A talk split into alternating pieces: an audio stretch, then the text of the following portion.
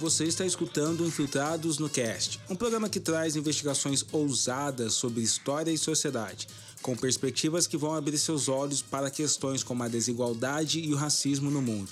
Apresentados por mim, Alê Santos, o arroba Salva de Fiction, roteirista e escritor finalista do Jabuti em 2019 com livros Rastro de Resistência, Histórias de Luta e Liberdade do Povo Negro e também autor afrofuturista com o livro O Último Ancestral, lançado pela HarperCollins Brasil.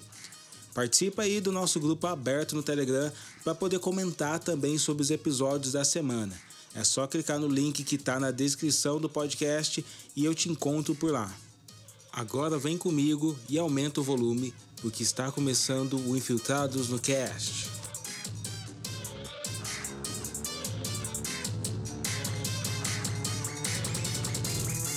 Infiltrados no Cast.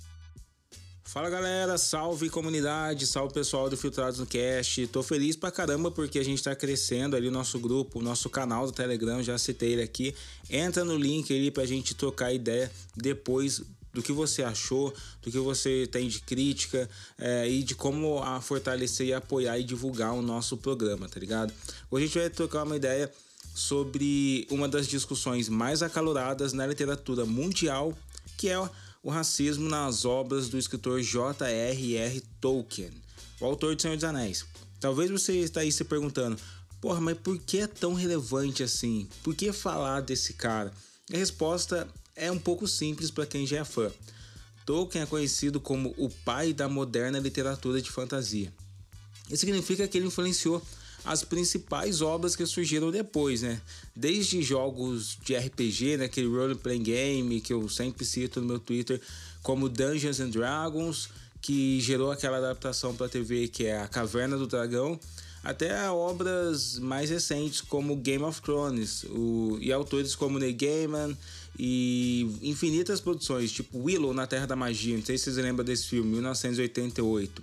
Coração de Dragão, cara, Coração de Dragão é clássico. Então, assim, tem muitas obras de fantasia. Quiçá podemos dizer que até o Harry Potter não existiria dessa forma que ele existe hoje se não fosse Tolkien fazendo, é, escrevendo O Senhor dos Anéis, tá ligado? Ele, ele criou ali, ele estabeleceu um, um, subiu o sarrafo ali, estabeleceu um parâmetro do que seria a literatura de fantasia no mundo. E por isso é tão importante discutir é, o racismo nas suas obras. Afinal, a gente está falando de um precursor de praticamente um gênero literário. Então, quando a gente discute a existência ou não de racismo nas obras deles, a gente também está discutindo aqui é, o quanto disso pode ser propagado para as próximas gerações. Né? Mais pessoas escrevendo fantasia, mais pessoas escrevendo é, literatura e a fantasia também hoje atinge cinema, atinge séries de TV a gente está vendo essa discussão de como acabar com essas questões dentro dessas grandes produções. Mas ó, esse episódio não é sobre a série da Amazon, a série que já está causando um, um burburinho aí, várias discussões ali, muito choro de nerdola conservador ali. E eu vou contar para vocês até o final desse episódio por que, qual que é a relação política desses nerdola conservadores, por que, que jornais como a Gazeta estão discutindo Tolkien e criticando a diversidade. Vocês vão descobrir isso nesse episódio. Mas o episódio não é sobre essa série, a gente ainda vai trazer uma discussão sobre essa série quando estiver mais próximo, né, que ela vai estrear em setembro, mês do meu aniversário, ali é um mês muito especial para Infiltrados no Cast. É, mas queria que vocês entendessem que discutir o racismo através das obras de autores como Tolkien é mais do que uma questão de cancelar o não escritor.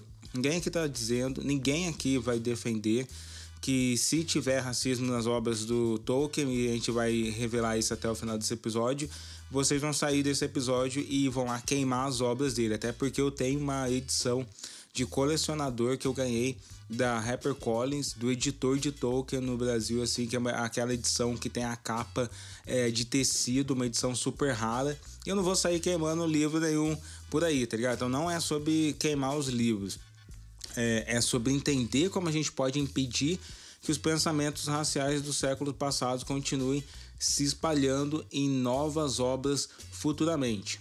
Então, quando a gente faz uma pequena busca no Twitter, dá para perceber o quanto essa discussão é poluída, com muitas emoções que impedem entendimento de questões essenciais que devem ser postas. Os nerds fãs do Tolkien eles costumam fazer um xadrez mental, tá ligado? Eles, eles costumam a, a trazer inúmeras é, questões. Eles parecem até evangélicos, mano. Tá ligado? Quando os caras falam assim, ó, você não pode discutir sobre Jesus sem você ter lido a, a Bíblia e todos os XYZ livros e discussões do, dos pastores e dos padres, etc, etc e tal. Eles fazem uma parada bem parecida, que é você não pode discutir Tolkien sem ter lido todos os livros e as obras entender o pensamento dele. Claro que você pode, afinal a gente está discutindo sociedade e história. A gente não está discutindo quem manja mais do cânone de Tolkien, né? A gente não estava falando sobre isso. É, até mesmo porque ah, quase que eu dei um spoiler aqui, mas vamos continuar. É, então eles costumam fazer essas questões, como se o conhecimento sobre o cânone, os termos, os nomes de seres mágicos e frases do autor é, fanático, como aqueles pregadores que decoram esses versículos sagrados, como se esse, esse conhecimento fosse mais importante do que o conhecimento histórico do que é o racismo no mundo. Você não vai aprender o que é o racismo conhecendo sobre os elfos. Você não vai descobrir o que é o racismo, o que aconteceu no nosso mundo e como ele se difundiu, inclusive nas artes, é, se você, só porque você conhece mais as palavras e as linguagens criadas da língua élfica, da língua dos anões ou da língua do, dos fulanos de que Tolkien criou, tá ligado? Isso não vai te conferir o entendimento. E, na verdade, isso vai, pode inclusive te alienar, te afastar de você entender como o racismo se, se diluiu inclusive nas construções dessas, é, dessas estruturas imaginadas, tá ligado? Por outro lado, é, do outro lado desses nerds que insistem em ignorar a questão histórica, a gente tem muitas frases soltas por aí de pessoas que realmente não leram Tolkien, de pessoas que realmente não entendem é, a, sua, a sua história e de pessoas que simplesmente querem colocar Tolkien no, no mesmo bolo, no mesmo campo, no mesmo time de supremacistas, nazistas ou membros da Ku Klux Klan. Existe uma gradação gigantesca aí, então é, dizer que existe, que existe um racismo provável é, em algumas obras não significa que o cara foi um militante da supremacia racial, tá ligado? Tem uma gradação muito grande aí. Então, uh, gente, é importante a gente estabelecer isso, colocar a bola aqui no chão pra gente seguir com o debate.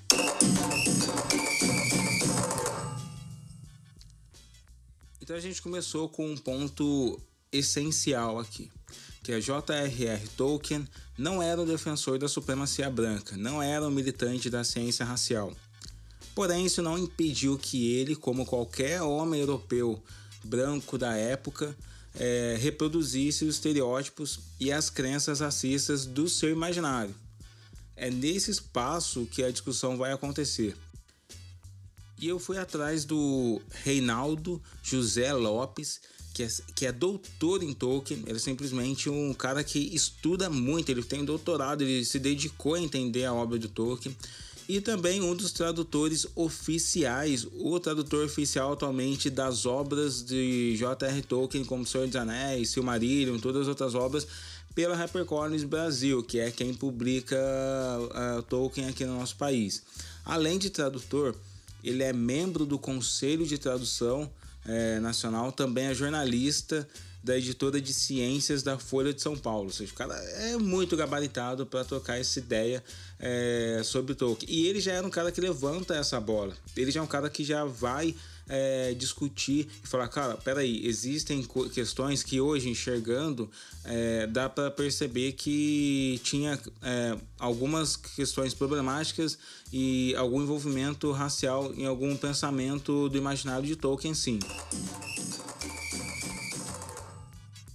E eu acho que, que é uma discussão inevitavelmente importante, não dá para fugir dela, ainda mais no momento atual. E, e acho que é problemático, inclusive, para a própria reputação e, e, e digamos, a, a, a, força histórica da, da obra, é, o fato de que muitos dos fãs que são mais reativos a essa discussão são fãs que infelizmente estão partindo para a extrema direita. É, eu vi nos últimos anos uma coisa que, que não acontecia. Eu tô no, no fandom de Tolkien desde do, do final dos anos 90, na verdade, faz muito tempo. É, e eu vejo, uh, como muitos outros segmentos da população brasileira e população mundial, é, pessoas, aqui no Brasil, no caso, associadas ao bolsonarismo e à extrema-direita, meio que abraçarem a, a, obra como, como um grande símbolo, é, da, enfim, das valores ocidentais, da cultura ocidental, não sei o quê. E, obviamente, isso tem um componente de racismo. Isso tem que ser, do meu ponto de vista, tem que ser combatido, tem que ser discutido. E não surge do nada. É, embora é, conscientemente o Tolkien repudiasse as teorias de, de, de supremacia racial, é, as imagens que aparecem dos diferentes povos ali acabam, podem contribuir para essa visão, né? para essa imagem do outro é, de aparência física diferente como o grande inimigo uh, e como, como maligno e tal. Uh, então é importante, acho que justamente mostrar as nuances da obra, mostrar o que, que é consciente e o que, que é inconsciente na obra, para que a obra não fique, é, é, não seja tomada por uh, movimentos políticos que seriam abomináveis, seja hoje, seja na época do Tolkien. Então a discussão tem que acontecer sem dúvida, sem dúvida nenhuma. Como o Reinaldo comentou, a politização através da defesa de Tolkien por gente que defende de forma reacionária o que chamam de valores da cultura ocidental desumaniza o próprio autor, que foi um homem limitado pelo conhecimento do seu tempo, afinal ele era um ser humano, né? E então, é, inclusive, homem branco na Europa, professor de uma das universidades mais problemáticas racialmente do mundo, a de Oxford, símbolo mais tenebroso do colonialismo britânico. É, o Balliol College da instituição é conhecido por ter ensinado 345 homens que se tornaram os administradores coloniais na Índia nos anos entre 1853 e 1947.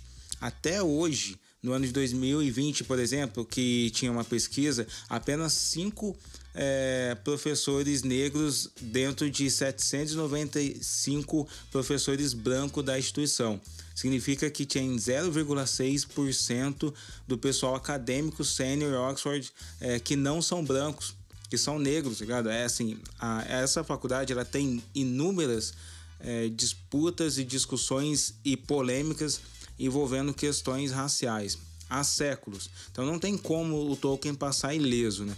Ele foi professor de anglo-saxão na Universidade de Oxford entre 1925 e 1945 e de inglês e literatura inglesa na mesma universidade de 1945 a 1959.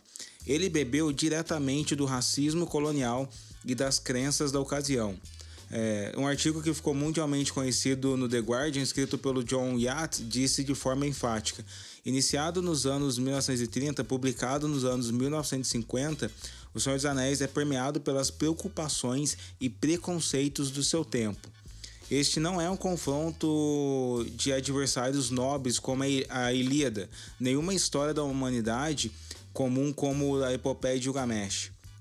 Para muitos fãs e nerds negros, a identificação do visual, principalmente nos filmes, eu acho que essa discussão ficou muito popular é, nos filmes, é, foi quase que imediata.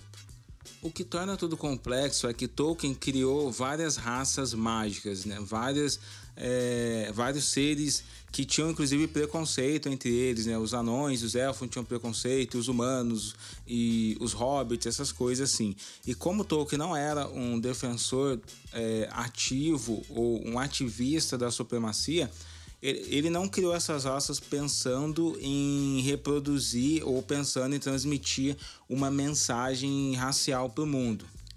Então, o que existe, que hoje a gente enxerga problematicamente como racismo, foi diluído de uma maneira muito inconsciente lá, até porque não tem evidências de que Tolkien estava no meio de alguma sociedade de frenologia ou uma sociedade racista da época. Então, as evidências diretas dele de, de ligação com pessoas uh, não brancas e também com todo esse debate da ciência racial da época são, são bem poucas, assim, são, são, são pouquíssimas. A gente tem que extrapolar um pouco sobre menções muito ampassant que aparecem nas cartas dele, por exemplo, e na convivência dele é, com o C.S. Lewis e outras pessoas do círculo dos Inklings lá, lá, lá em Oxford. Uh, assim, de maneira geral, é, eu tendo a achar que ele não compra, pelo menos explicitamente, ele compraria pouco é, as ideias de teoria racial é, da época, essa coisa até de separações de, entre espécies de seres humanos, que foi uma coisa que, que foi forte no século XIX, pela formação católica dele muito uh, estrita, assim, é, pelo seguinte, na, né, nessa época, embora tenha toda a questão do, do, do, apoio da igreja a, ao escravismo na época colonial e tal, nessa época estava bem consolidado na doutrina católica mesmo a ideia de que você não tinha diferenças é, entre seres humanos é, que fossem significativas é, ponto, do ponto de vista de separação racial que, que, tivesse uma diferença de capacidade ou de dignidade entre grupos étnicos e raciais humanos. Fiz uma interrupção aqui na fala do Reinaldo, porque não é bem assim sobre o relacionamento com o catolicismo e sobre a hierarquia racial, até porque nessa época existiam também, ainda existiam alguns é, zoológicos humanos. Mas não é assunto desse episódio. Outro dia eu trago isso aqui para vocês. Vamos continuar com a ideia do Tolkien. Então, por esse lado, você tende a imaginar que, que não. É, Outra coisa que a gente vê menções assim nas cartas, por exemplo, uh, o filho dele mais jovem, o Christopher Tolkien, que depois virou né, o testamenteiro literário dele, ele serviu uh, no exército, aliás, na Força Aérea Britânica, na Royal Força Aérea Britânica, na África do Sul durante, durante a Segunda Guerra Mundial, que foi justamente onde o Tolkien nasceu. Né? Ele foi embora com três anos de idade apenas, com, com, com a mãe e com o irmão, mas ele passou esses três primeiros anos da vida lá na África do Sul. Uh, e o Tolkien comenta muito rapidamente numa das cartas é, que o filho parece ter comentado com ele da, da, questão da discriminação racial na África do Sul. E ele fala o seguinte: é, o tratamento dessa questão da raça é, em outros lugares fora da Inglaterra realmente tende a horrorizar a gente, dando a entender que ele achava que em, em países como a África do Sul, provavelmente os Estados Unidos também, que, ele, que é um país em relação ao qual ele é bastante crítico, na verdade, ele achava que era uma coisa mais preconceituosa é, na África do Sul uh, do, que na, é, do, que, do que na Inglaterra, desculpa, do que no Reino Unido. É, e outra menção que também é muito por cima, assim, sobre, sobre esse tema é, no discurso de despedida dele, é, tem, tá registrado. Ele foi, faz parte agora de um, de um, de um volume de, de ensaios dele, que é o The Monsters and the Critics, Os Monstros e os Críticos. Tem esse, esse discurso de despedida dele de Oxford. Ele diz que ele, tem, que ele odeia o apartheid em todas as suas formas, seja, seja, seja literalmente, seja do ponto de vista simbólico, de fronteiras uh, uh, claras entre disciplinas e tal. Então tem essa crítica dele é, ao apartheid, mas também é uma menção muito, muito rápida. Né? E tem as críticas dele aí já não pensando na questão é, é, em relação a, a, a, grupos africanos ou mesmo indígenas, grupos não brancos, mas tem as críticas dele, dele muito fortes ao nazismo e as teorias raciais do nazismo também é, nas cartas. Ele, ele chama é, a, a, visão nazista tanto de uh, completamente anticientífica na visão dele, quanto perniciosa, quanto, quanto maligna. Então, é, você imagina que, que uh, daria para incluir é, essa crítica também a questão não apenas em relação ao antissemitismo do nazismo, é, mas também é, em relação a, a, outras, outros tipos de preconceito racial é, e hierarquias raciais que o nazismo, que o nazismo fazia. Né? Ele, ele classifica como anticientífico também. Agora, o que, me, o que eu consigo lembrar é, é, isso. A gente pode discutir outros aspectos também da obra, que aí acho que aí quando a gente olha para o retrato de outras raças na obra, aí ele parece que inconscientemente ele acaba incorporando parte né, desses, desses estereótipos raciais negativos é, que existiam na, na, na, cultura e mesmo na ciência da, da, da época dele. Pois é, assim como a história do racismo no mundo é cheia de contradições, Tolkien conseguia reproduzir estereótipos indiretamente, de forma inconsciente, e também ser contra o apartheid e o nazismo. É importante lembrar aqui que nazismo não foi a única fonte da ciência racista do mundo. Muitos defensores é, assíduos, assim, apaixonados por Tolkien, sempre colocam: ah, Tolkien não pode ser racista porque ele era contra o nazismo calma aí, porque a ciência do racismo, ela, as ciências racistas pelo mundo, elas não têm o nazismo como a única fonte, né? Então você, por exemplo, tem a frenologia que nasce na França e que nem era ligada ao nazismo. Então você tem uma eugenia que nasce nos Estados Unidos que também é, depois tem inspirado a, ideais é, na, nazistas, mas ela se transformou numa parada independente, quase que um criacionismo religioso. E aí você tem também essas ciências criacionistas é, que, que são racistas, que também não estão ligados ao nazismo. Então, o fato dele ser contra o nazismo não significa que ele é contra todas as outras. Tá ligado? Não tem evidência para dizer isso. Então, o nazismo não é a única face do racismo pelo mundo. É, e como a gente já discutiu, por exemplo, no episódio do Allan Kardec, se você não escutou esse episódio que eu fiz sobre o Allan Kardec, escuta, são dois episódios que vocês vão entender outras faces das ciências racistas é, e de hierarquização racial que existiram no nosso mundo. Então, existem várias crenças que atravessaram, inclusive figuras abolicionistas como Abraham Lincoln, aqui no Brasil, Joaquim Nabuco e outras figuras que, se você quiser entender mais, corre aí no feed e volta a escutar os episódios do Infiltrados no Cast ou continua com a gente que eu sempre estou trazendo isso daqui. Chama lá no Telegram que eu vou mandar esses episódios para vocês. Sendo assim, da mesma forma que podemos afirmar que Tolkien não era supremacista, podemos concluir que sim, ele estava preso aos ideais racistas da época. Não foi um homem que atuou e apoiou a propagação de ideias antirracistas dos vários intelectuais negros que já lutavam contra o racismo é, naquela época, né? 1930, 1940, a gente já tinha Marcus Garvey, a gente tinha William De Bois, a gente tinha vários outros líderes negros, intelectuais negros produzindo literatura antirracista e o Tolkien não estava ali apoiando nenhum deles, que não tem evidência disso também. Então ele não era um cara antirracista. Não se relacionou nem por carta com esses intelectuais antirracistas e ele foi um dos principais professores de uma universidade que é pilar do colonialismo. Então, esses são os limites da sua existência e ele reproduziu isso nas suas obras. A Christine Schism, que menciona a questão do racismo na enciclopédia de J.R.R. Tolkien, ela categoriza como um viés eurocêntrico inconsciente. Sendo inconsciente, obviamente, não vai existir uma linha em que o autor declare isso. Não vai, você não vai encontrar uma obra do Tolkien uma carta dizendo, olha, eu sou racista, mesmo como você tinha cartas do, do Monteiro Lobato dizendo deveria ter uma Ku Klux Klan no Brasil. Não vai acontecer. Os estudiosos da literatura inglesa William N. Rogers e o Michael R. Underwood observam que um elemento generalizado da cultura ocidental no final do século XIX era o medo do declínio moral e da degeneração. Isso é um dos princípios, um dos pilares da eugenia.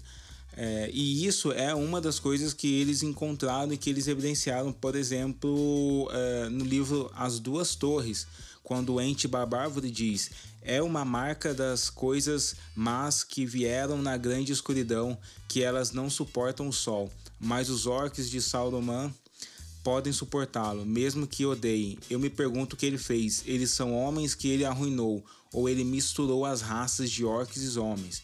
Isso seria um mal negro. Então você tem ali um princípio dessa discussão degeneracionista, assim.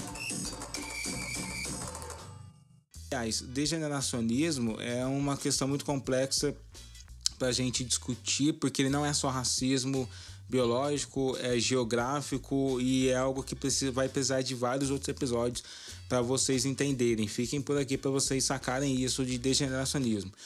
Essas questões não desqualificam a obra do Tolkien, continua sendo profunda e complexa. Admita Fini, Fime, que é autoridade nos escritos do Tolkien, no mundo, a autoridade mundial, ela diz: Eu acredito que os preconceitos raciais de Tolkien estão implícitos na Terra-média, mas seus valores, como a amizade, o companheirismo, o altruísmo, a coragem, entre muitos outros, é, são explícitos também, que torna a Terra-média um mundo complexo e mais interessante e que as complexidades desse tipo fazem as pessoas de cada geração lerem O Senhor dos Anéis e interpretá-los novamente. É por isso que é uma obra tão importante, uma obra que ainda é, gera muitas paixões e comoções. E é por isso que muitas pessoas, como eu, consigo ler O Senhor dos Anéis e falar, cara, tem muita coisa boa ali. Me inspira a escrever também, porque Tolkien estabeleceu formas de fazer isso de uma maneira interessante e apaixonante.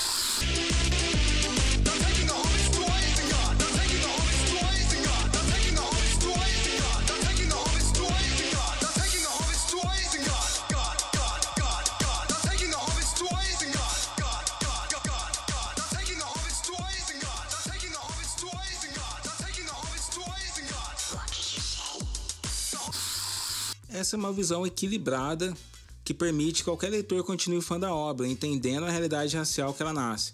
Mas percebo, as tentativas de tumultuar esse debate, e muitas, eu só citei que eu vou fazer um episódio sobre racismo Tolkien no meu Twitter e eu já fui atacado.